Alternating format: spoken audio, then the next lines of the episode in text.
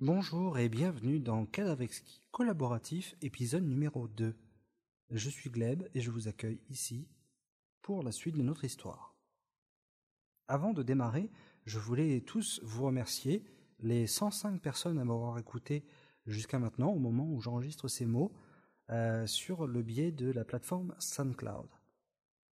Je voulais d'ailleurs vous informer que j'ai démarré depuis avant-hier, au moment où j'enregistre, soit le 9, un podcast disponible sur iTunes et qui se nomme Gleb Création. G-L-E-B-C-R-E-A-T-I-O-N.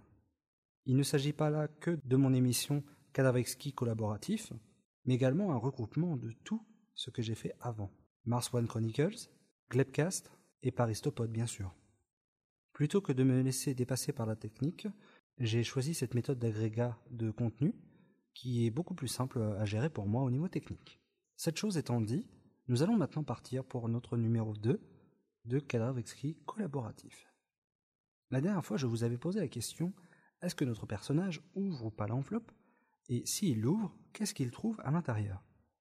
Vous avez été deux personnes à répondre à cette question. Euh, je remercie Hervé et Arlette, dont je vais donner les réponses. Hervé nous avait proposé la réponse suivante. Il n'ouvre pas l'enveloppe car il n'aime pas l'idée d'ouvrir une enveloppe qui ne lui est pas destinée, et décide de patienter jusqu'à ce que l'une des deux femmes se manifeste. En se resservant une bière, il repense à cette situation.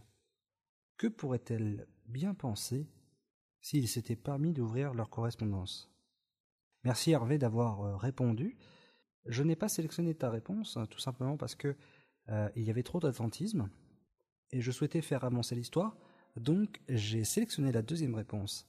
La réponse de Arlette, qui suit Il trouve sur l'un des papiers le numéro 305 inscrit au stylo.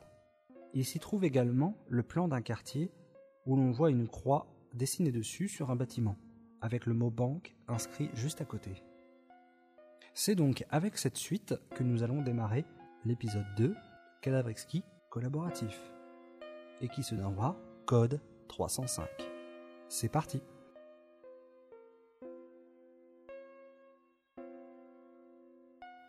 Le bruit de l'enveloppe cédant sous les assauts du coupe-papier me donnait des sueurs froides. Rien qu'à l'idée de lire ce qui ne m'était pas destiné. Et si l'une de ces deux femmes venait à se manifester Que pourrais-je répondre de ce geste? Et puis ces deux types qui avaient ramassé cette fameuse Françoise dans la rue. Étaient-ils hostiles? Malgré toute cette incertitude, il me fallait bien prendre une décision, et j'achevai l'ouverture d'un coup franc. Et puis après tout, s'ils étaient hostiles, ils m'auraient déjà cueilli depuis bien longtemps. Et puis trop tard pour faire demi-tour de toute façon. Une fois le contenu sorti de son enveloppe, je suis resté environ cinq minutes, pensif. Que pouvais-je faire si le contenu de ce pli s'avérait dangereux pour moi? Mais peut-être n'y avait-il rien du tout que des informations personnelles. J'aurais pu croire en cet instant que mon cœur aurait pu sortir de ma poitrine, et ceci à chaque battement, tellement il tambourinait.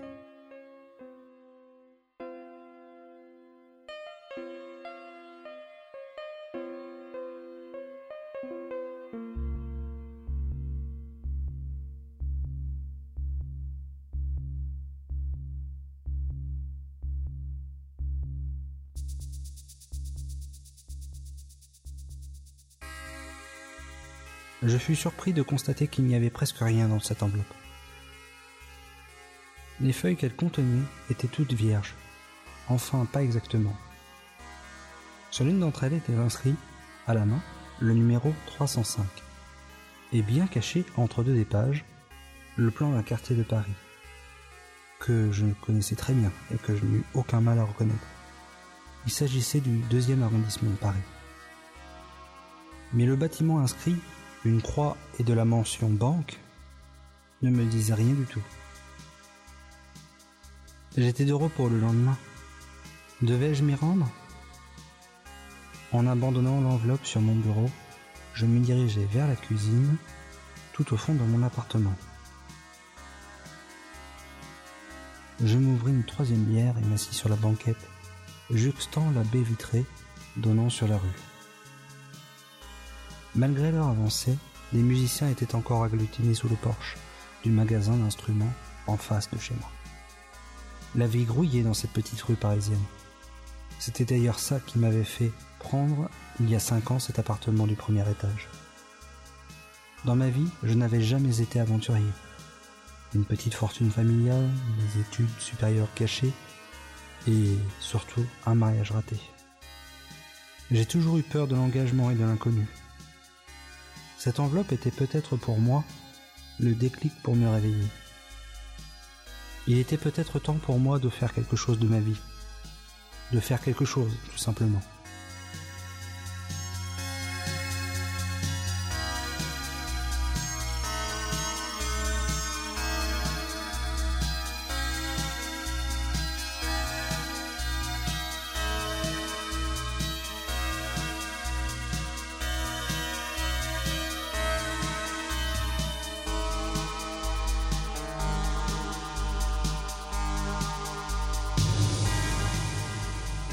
Dit souvent que la nuit porte conseil.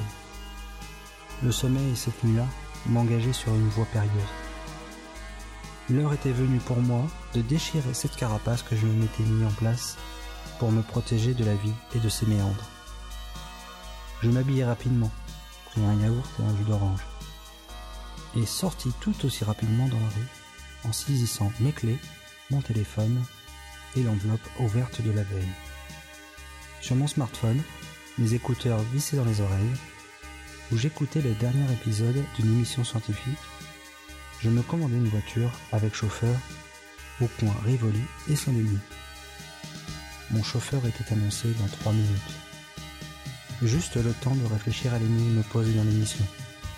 5 fruits et légumes par jour pour garantir une bonne santé. Faux ou un tox À peine le temps d'y penser que le véhicule se présenta devant moi. Je coupais mon téléphone, rangeais mes écouteurs et montais à bord en indiquant le 115 rue de Montmartre dans le deuxième arrondissement. 12 minutes plus tard, je me retrouvais face au bâtiment. Il s'agissait effectivement d'une banque. L'accueil était fermé, visiblement en travaux. J'aperçus deux hommes, très bien habillés, même un peu trop pour rentrer dans un bâtiment vide. Ils entrèrent par une petite porte dérobée au coin de la rue Léon Cladel. Rien sur la façade n'indiquait le nom de la banque. Je me présenta tout de même devant et sonna à l'interphone. Un agent de sécurité vint m'ouvrir.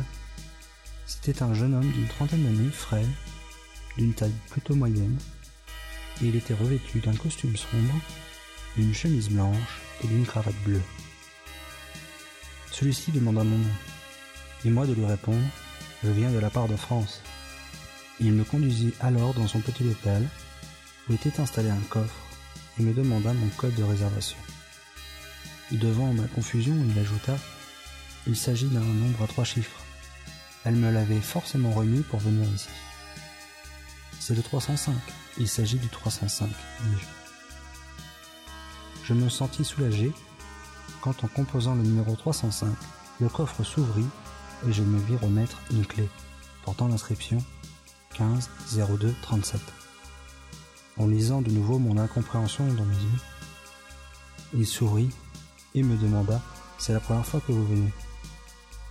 Il comprit l'affirmative dans mon silence et enchaîna Je viens de vous remettre la clé du casier qui appartient à votre ami France. Le numéro inscrit vous donne les coordonnées de celui-ci.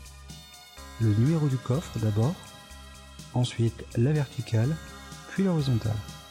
Et repris enfin, Monsieur Gauthier ne va pas tarder. Il est avec deux clients en bas au coffre. Patientez quelques secondes.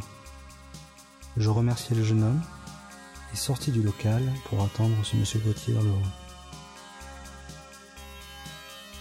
Maintenant un peu plus rassuré, je m'attardai un peu plus sur le bâtiment. Derrière moi, deux énormes portes de bronze dont l'une était fermée, imposait directement le respect la sécurité envers cet établissement. Monsieur, c'est pour un coffre, je suppose, dit un homme en arrivant derrière moi. Je me retournai et découvris mon interlocuteur. Petit, résonnant, de grandes lunettes rondes vissées sur le nez et un large sourire fondant sa face enjouée. Il m'invita à le suivre. Au-delà du hall, la moquette s'arrêtait pour partir en un marbre vieillissant mais imposant. Des sacs de gravats jonchaient le sol le long des murs de couloir. Après avoir passé une porte badgée, puis une deuxième fermée par trois serrures, nous descendîmes un escalier de marbre en colimaçon pour arriver dans une pièce circulaire avec deux énormes portes d'acier de chaque côté. La porte à ma droite était fermée, alors que celle de gauche était ouverte, seule une grille en barrant l'accès. L'homme reprit Vous avez de la chance que je sois là pour d'autres clients. Normalement, il faut un rendez-vous pour venir. Mais notre agence étant en train de fermer, d'où tout ce fatras au rez-de-chaussée, il n'y a pas beaucoup de travail.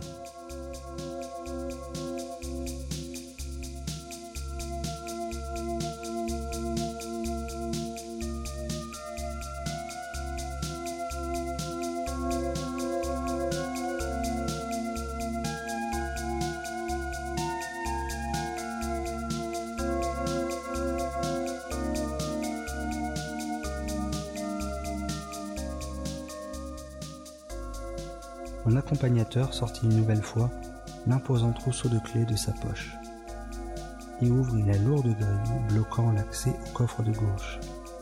Il m'invita à entrer et referma derrière nous. Quel est le numéro de votre coffre? demanda-t-il. Je sortis la clé que je venais de récupérer et lui annonça la série de six chiffres. En parcourant du doigt le mur des coffres en marmonnant, il repéra très vite le casier désigné. Votre clé, monsieur. Il faut que vous l'insériez dans la serrure, reprit-il en insérant lui-même l'une de ses clés dans la serrure juste à côté. La porte du coffre ouverte, il en sortit le casier concerné et le déposa sur la table, trônant au milieu du coffre. Et sortit en m'indiquant Je suis juste derrière la grille. Demandez-moi dès que vous avez terminé de consulter. Il referma la grille derrière lui, en me laissant seul dans le coffre avec mon casier, ou plutôt celui de la fameuse France. Cette fois-ci j'y étais. Je ne pouvais plus faire demi-tour.